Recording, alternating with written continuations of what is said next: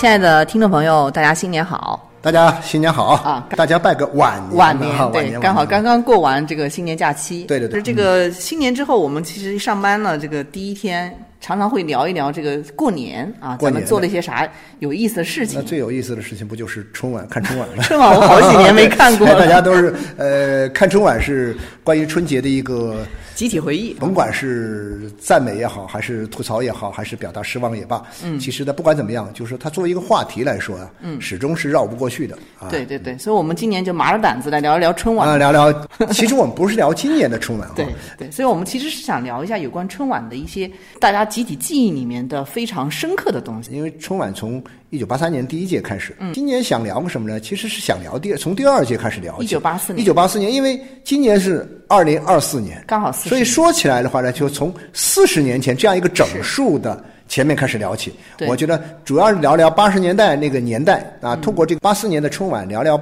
八十年代那个特有的一个年代，嗯啊，然后呢，咱们就怀怀旧，透过这种怀旧呢，折射一下我们呃时代变迁时代的变所迁。以今天是一个宏大的主题对对对，对看看能不能在这个时代的变迁里面找到一点我们走向未来的光明呃金光大道啊对光明坦途呃，光明坦途啊，对对对，有这个意思崔。老师，我们今天放的这个音乐好呃像今天是舒曼的春天交响曲哦，啊，正好就是舒应和了我们现在这个啊，就这个小阳春的感觉。啊小阳春，没错没错没错，因为它是舒曼的第一交响曲，就叫《春天》，也是舒曼相对比较早期一点的作品。啊。对，我们今天因为想聊的这个话题有点怀旧嘛，其实八十年代我觉得就蛮有春天的感觉，嗯是有就是那种昂扬的，然后心中激情澎湃的感觉，对。跟八十年代很接近。以。前那个年代呢，一有什么新的东西，嗯。而且这个新的东西一出来，让人感到很兴奋，嗯，大家都会是说用春天来形容啊。用春天，哇，春天来了。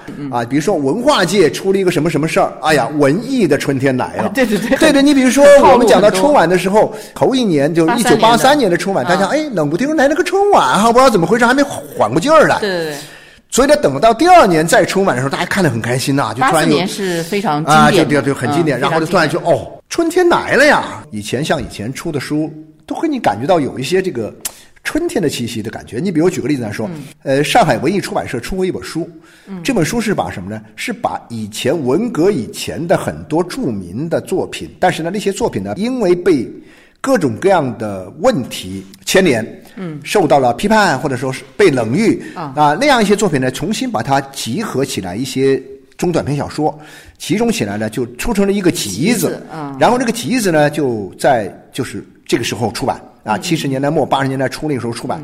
你看见它那个名字多好，叫《重放的鲜花儿哦，》啊，叫《重放的鲜花》。这个其实也是一种开放的姿态。对，开放的姿态，但是呢，话说回来哈，它还是有点阳春白雪的意思。对对对还是有点高高在上的意思。跟个体的关系在哪？它跟个体的呃，跟个体的关系，那你就跟那些个的有文化的人呢，嗯嗯，而且那种文学也好，科学也好，它都相对来讲是一个比较严肃的东西，嗯，呃，说实在的，它的这种普及性和大众化的程度并不够。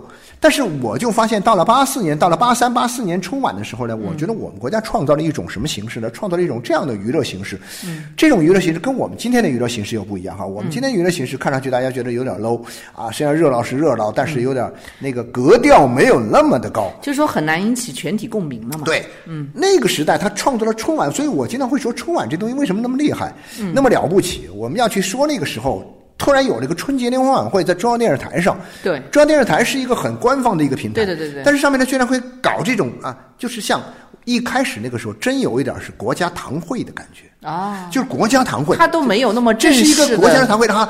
你看那个时候，其实很早的时候，以前文革前也有过，北京台也搞过这个叫什么？搞过这个联欢晚会，大家就像那什么的？啊，人。纷纷入场哈，其实很多重要人物来了啊，然后这些人呢，现场的演员呢就在那握手握手啊，坐下来喝茶吃点心啊，嗑瓜子儿，然后呢开始听这个 啊唱戏的唱戏，唱歌的唱歌 啊，然后呢怎么吆喝怎么鼓掌，那都。都像那个堂会一样那种以前那个感觉，粉墨登场。对对对，其实央视这个春晚呢一开始，它也是这样，在一个小演不是很大的演播厅里面，据说是一个小小地小的文化馆里面是。对对对对，一开始就是在那种地方，然后大家聊着聊着啊，干什么唱歌、开开玩笑啊，逗逗乐呀，然后来唱唱歌啊，呃，说呃叫什么这个，把一些大家都认识的人。都熟悉的脸都叫到这儿来，哎，大家一看呀，每个人都能在里面找到自己喜欢的东西，喜欢的啊一些明星或者说一些啊歌手啊啊，而且的话，那个时代的一些比较呃优秀分子啊，比如说一那个时代的一些先进人物，也能够请到春晚，请到春晚这个现场，哎呀，大家看看。普天同庆嘛，对它娱乐性还是很很多东西我们就很受欢迎的。比如说我说个相声，老一辈的那些相声演员，比如一开始那个谁，姜蒋坤，呃，姜昆那时候慢慢出来，但是呢，那个时候是马季、唐杰宗，他把他那个相声弄成个小品似的这样一个节目，化妆成一个销售员，在那卖宇宙牌香烟啊，宇宙牌香烟，宇宙牌香烟。那你说这个宇宙牌香烟，它跟我们的社会的呃。生产的经济啊、文化呀、社会的发展有什么直接的联系吗？您这样讲，我想起来，他不会啊。我想起来，后来宇宙牌香烟火的不得了。后来还真弄了个宇宙牌，就是从这个，因为那会儿一开始没有宇宙牌，对，没有这个牌子的。后来真弄了个宇宙牌，我不知道是哪个烟厂公司的，很火，对对 对对对对，就这种东西，我要说它是个娱乐节目，是纯娱乐节目，纯娱乐，纯娱乐。对，那一年其实还有一个特别让大家印象深刻的就是。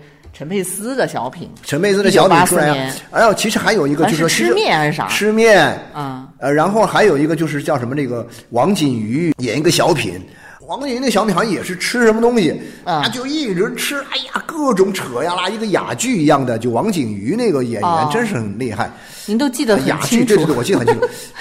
我我我要说的是什么？就是一九八三年开始，然后到一九八四年基本上成型的一种状态啊。国家这个层面上，它能够提供一种。比较纯粹的，适合我们中国的呃大部分老百姓，绝大多数老百姓没有那种阶级等级、没有职业、没有年龄划分的这种同乐乐、共乐乐的这种娱乐形式，纯娱乐。那我就在这个作品里面，我放什么重大的这个什么思想意思的主旋律的主题什么的，哎，还是算算了，不要这些东西。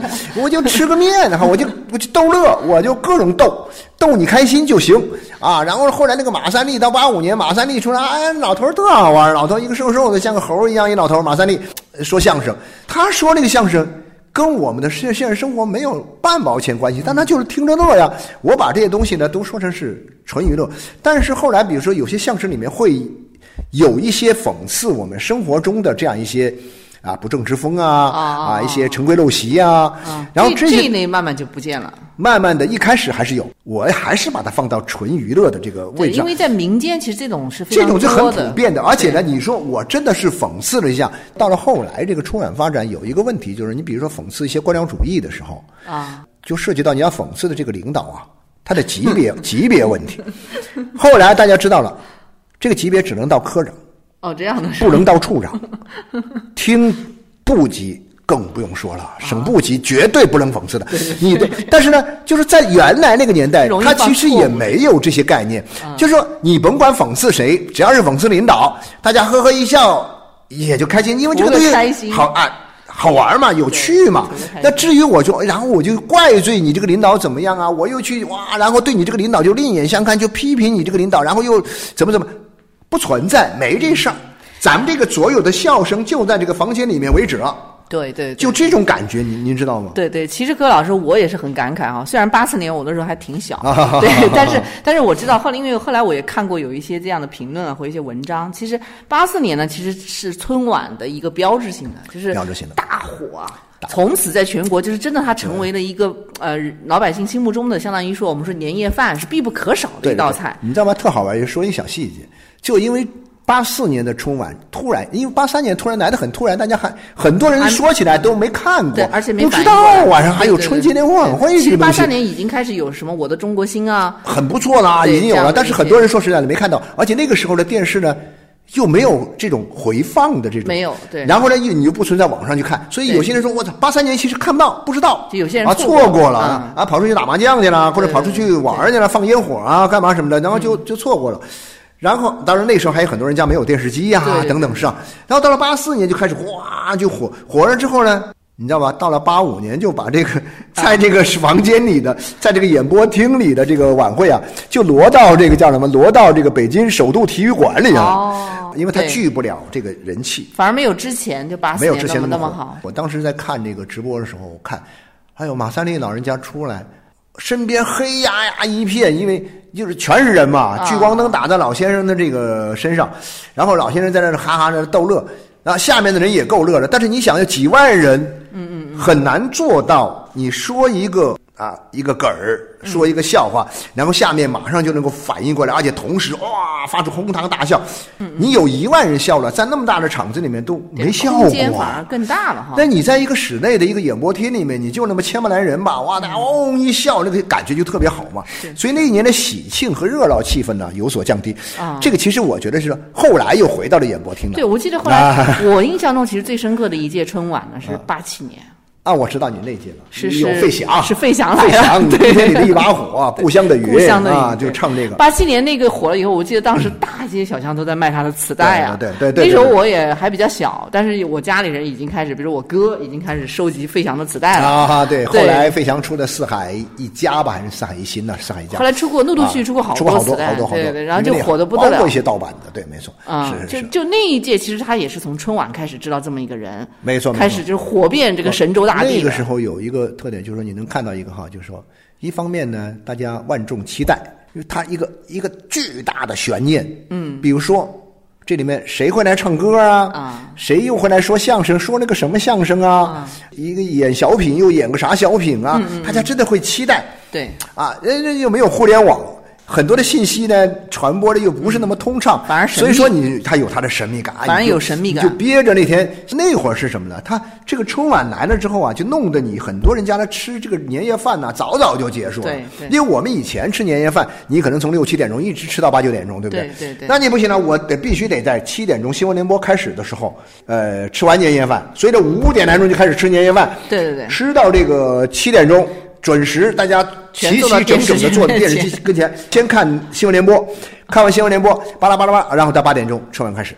对他这个其实改变了当时很多人这个对。除夕夜的一个对对结构，是啊，吧？这是一个方面哈，就是我们说大家万众期待。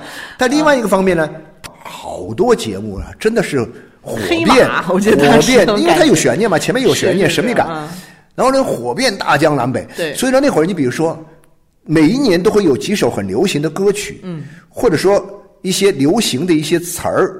嗯啊，你比如说像宇宙牌香烟，第二年马上就说，哎，来来来，我们第二年在生活中的那时候人们见了面，递烟的时候就是来来颗宇宙牌香烟，就这种东西，广告费都免了。也会在生活中延伸广泛的延伸下去。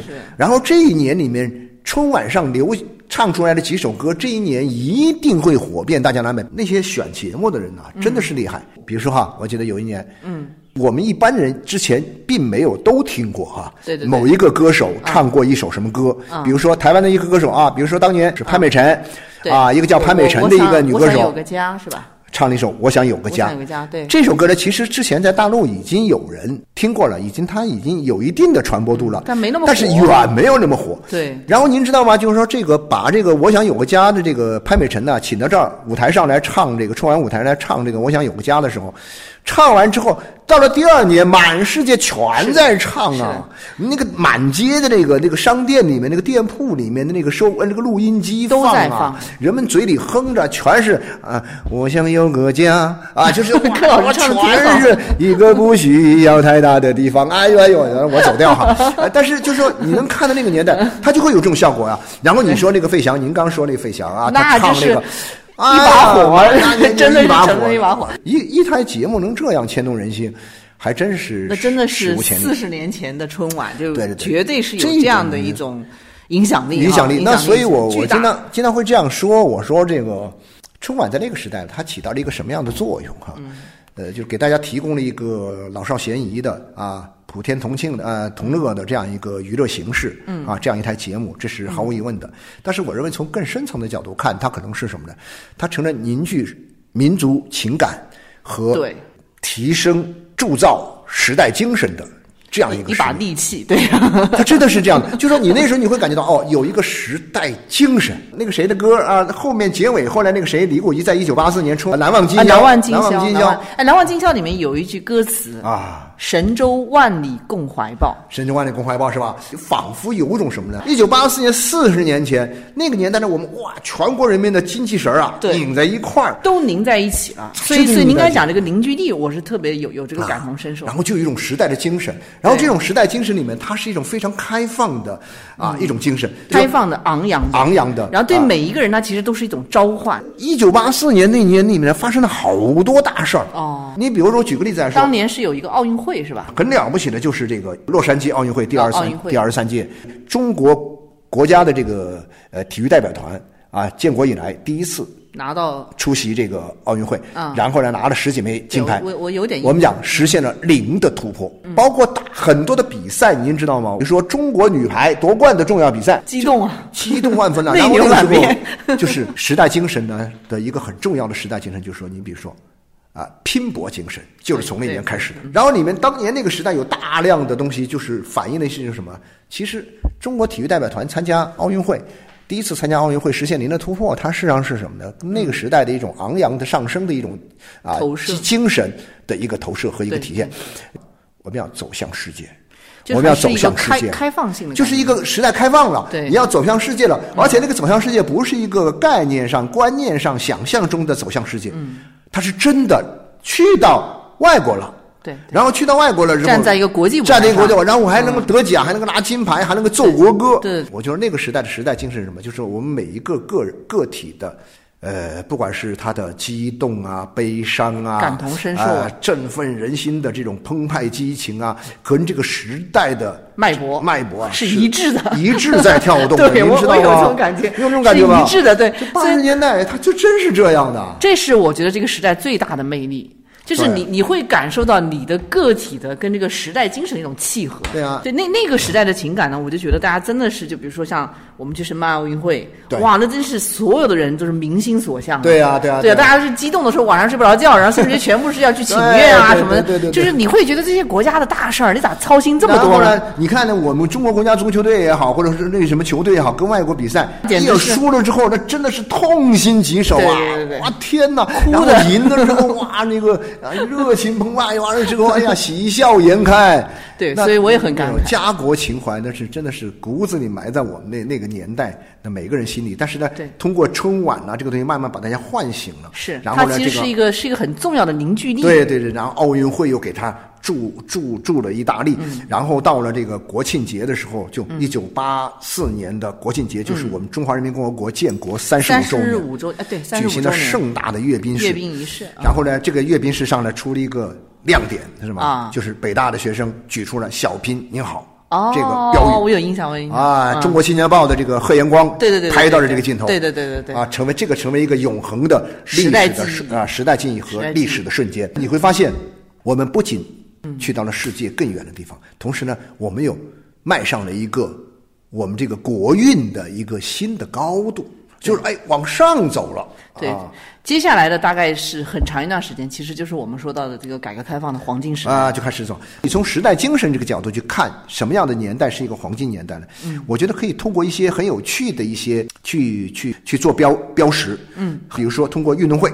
啊，我觉得奥林匹克这个大型的这种运动会，它最好的地方在哪里呢？就是说，它其实历来都是属于什么凝聚民族意识、嗯情感和这个铸造时代精神的一个很重要的一个契机。对，尤其是奥运会，因为它是一个国际性的嘛。是国际性的啊，万众关注。从这个一九八四年的洛杉矶奥运会，嗯，到后来一直到我们中国的这个叫什么？零八零八年，二零零八年的北京奥运会北京奥运会，哇，那真是不得了，到北京奥运会应该是一个高光时刻。高光时刻。嗯，你就发现什么呢？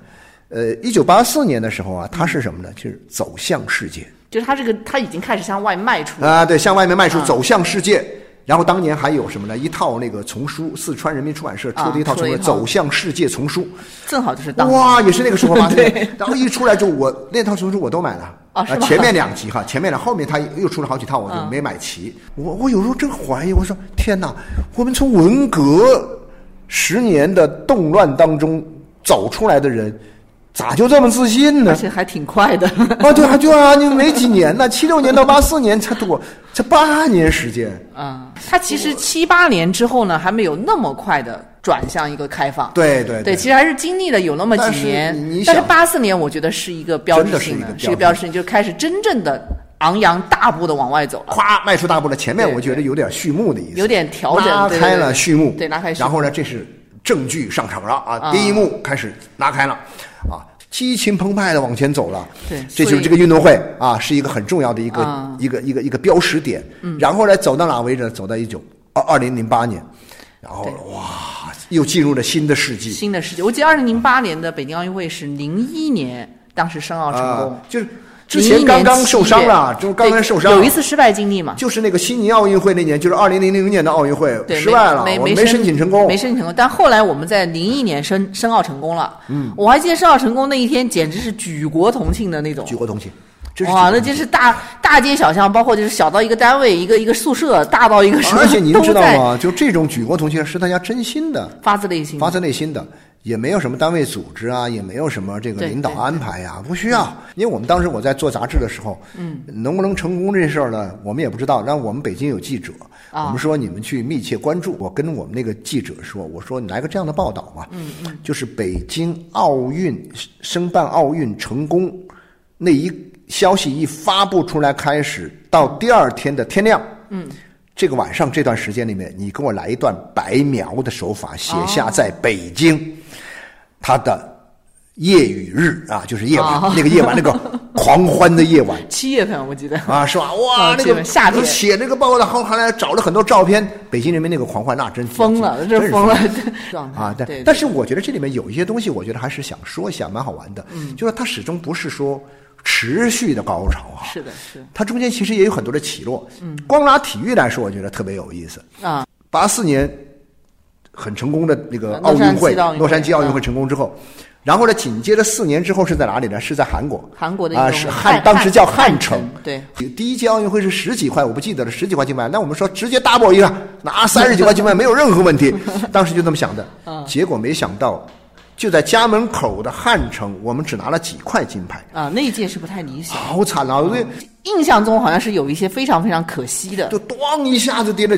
当时后来有有有一叫有一个作家叫赵瑜吧，他写了一个一本这个报告文学很厚的报告文学，叫《兵败汉城》，对对对对，就是兵就是全军覆没的感觉。嗯就有一下想不到的刚我们不是说春晚呢，你八四年这么火的时候，你以为八五年就会更牛逼了？就是他搞到运动场里去了，搞到体育馆里去，一下子好像哦，用挨了一闷棍，但是没关系啊，那个时代可以犯错呀。对，犯完错之后，我从头再来。后来还是在好长一段时间里面，他都是还是稳定的保持了一个对，春晚一个一个呃，对的对，没错。对春晚的水平不断的越来，然后到了八十年代之后，然后到了九十年代，你像后来就是人家小品新的一帮，就我觉得八十年代是歌啊歌曲，其实相声最重要的相声。然后呢，到了九十年代，主要是小品，小品品，就赵本山的赵本山那波小品，宋丹丹呐啊，还有那个谁，那个那个赵丽蓉啊，赵丽蓉老太太后来去世了，不，她其实都是在不断的往上在走的这种感觉。到了上升期呃到了零八年以后，哇，达到巅峰状态。那后面呢，我们就有了另外一种发展的一个态势了。这个阶段是到了这儿就可以画上一个完美的句号，然后我们择路再出发。其其实我觉得呢，就是讲时代精神啊，我我们今天主要是怀旧了哈，啊主要是怀旧怀旧怀旧那样一个曾经我们都很完整的度过的黄金时代。那这个时代里面，其实我觉得特别硬核，就是当时《难忘今宵》这个里面的歌词，就对神州万里共怀抱。哎，是不是有点像那个谁的那个《千里江山图》那种感觉啊？所以我们今天挑了一张这个做封面做《千里江山图的封面。啊，宏大的叙事的场面哈，嗯，就是哇，但是呢，在细节上又特别的精致啊，嗯到位。那我觉得像《千里江山图》就能够做到这一点了。对，就是它正好是代表了一个这种泱泱大国的这种，啊 这是个其实宋朝也是啊，宋朝其实某种意义上也是达到巅峰嘛。对它这个它这个民族情怀呢，你这种家国的东西啊，它其实在那个时代里面是确实是真实在每个个体身上都有的，就你确实有这样一种自信昂扬的东西。我对我后来也觉得说，哎，怎么这个社会发展到了之后，当时像我们这种老年人，呃，就是很多东西有点不太理解了。呃，八九十年代的时候说，哎，我们我们怎么着的时候，大家哎，我们我们怎么样啊？我们一定要，我们的明天会更好。我们的未来啊，我们的未来很 不是梦啊，不是梦啊，对吧？你今天在说我们的时候，然后你说哦，请问您这个我们里包不包括我呀？啊，我们就会有这种感觉。其实柯老师，我最大的一个感受呢，我觉得就是还是个体跟国家跟民族的一个关联性的问题。没错没错，我们那个时代，其实你有没有觉得这种时代精神映射的，其实是一种非常统一的一种 感觉，就好像这个国家、这个民族就跟我是一样的，是一回事儿，就是我我我称之为其实就是高度同频嘛。融为一体。啊，你看今天。今天那个年代，呃，去呃前两年的时候，那个张艺谋那个什么《满江红》那电影出来之后，哦很多人在这个电影院里面，哇，激情澎湃的朗诵啊，朗诵这是个，对，我怎么觉得有点尬大？家一看就觉得很尬呀，搞笑尬啊，怎么这么可笑？但是我发现，你要是在八十年代，这时候哦，那绝对是。全场真的是一起站立，我们啊，怒发冲冠凭栏处啊，你一定会这么来的。哎，你讲讲的太对了，我觉得这个情景放到八十年代就特别合适。对，但是你放到今天来讲的话，特别脚趾抠地那种感觉，对真的就好奇怪。所以我就真的是感觉现在的这种个体啊，它它跟这种时代脉搏的呼应感，这种融为一体的这种感受力啊，所以在这个时代的零零年代以后啊，你这个开始的时候啊，世纪之交的时候啊，就开始有了这样一个转变。它其实已经开始把这种就是个人的利益的东西呢，就是更清晰化了。对对对对对，更清晰化，这样就是让你看得到这个目标更更清晰。我们那时候是带有理想其，实还是你说看见未来，说实在，未来看不见呗。对您您只能是想象未来是什么样。我们那时候谁知道我们的未来？走向世界丛书，走向未来丛书、嗯啊！湖南湖南岳麓书社有一个走向世界丛书，然后呢，四川人民出版社有一个嗯走向未来丛书。他们说未来是什么样啊？呃，这个叫什么？某一个外国哈，啊，对对美丽国啊，美丽国不错，对对啊，我想呢，我们好好奋斗，我们就几十年以后就像美丽国那样啊。但是问题是这样的，我们的八十年代那时候，谁知道美丽国是什么样的？想象的想象的。我们对外面的世界其实还不知道。对我们得先走出去，慢慢看了之后，我们才知道我们的未来是什么样。所以那会儿啊，我们的未来真的是很朦胧的。所以我有时候很朦胧有时候我会觉得还是朦胧一点好。对对，而且我觉得这个里面呢，柯老师他其实是什么呢？就是说我们这种昂扬自信啊，包括这种就大家能够整齐划一的有这样的一种家国情怀，其实跟这种开放的姿态是密切相关的。切相关的，对。因为你作为一个国家的这样的一个形象走向世界，而且又是之前没走过的，对就像你舞台舞台走秀一样，你是首次，对所以你啊你对你就一定会凝聚力很强，你会紧紧的抱团哎呀，以前没钱的时候，大家卯足了劲儿一块儿使劲儿去挣钱，啊，可以同甘苦啊。嗯嗯，好像比较难共富贵。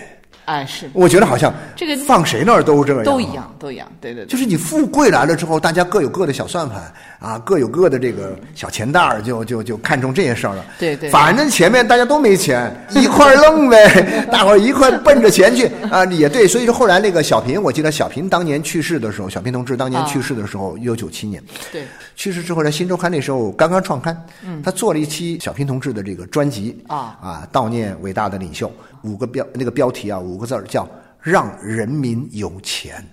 哦。啊，有人就很多的这个研究这个社会啊、研究经济的人呐、研研究政治的人呐、他们就觉得说，说来说去，小平同志的这种思想观念有很多很高高高级的东西，嗯，但说来说去，就是归根到底，对普通老百姓而言，就让大伙儿有钱。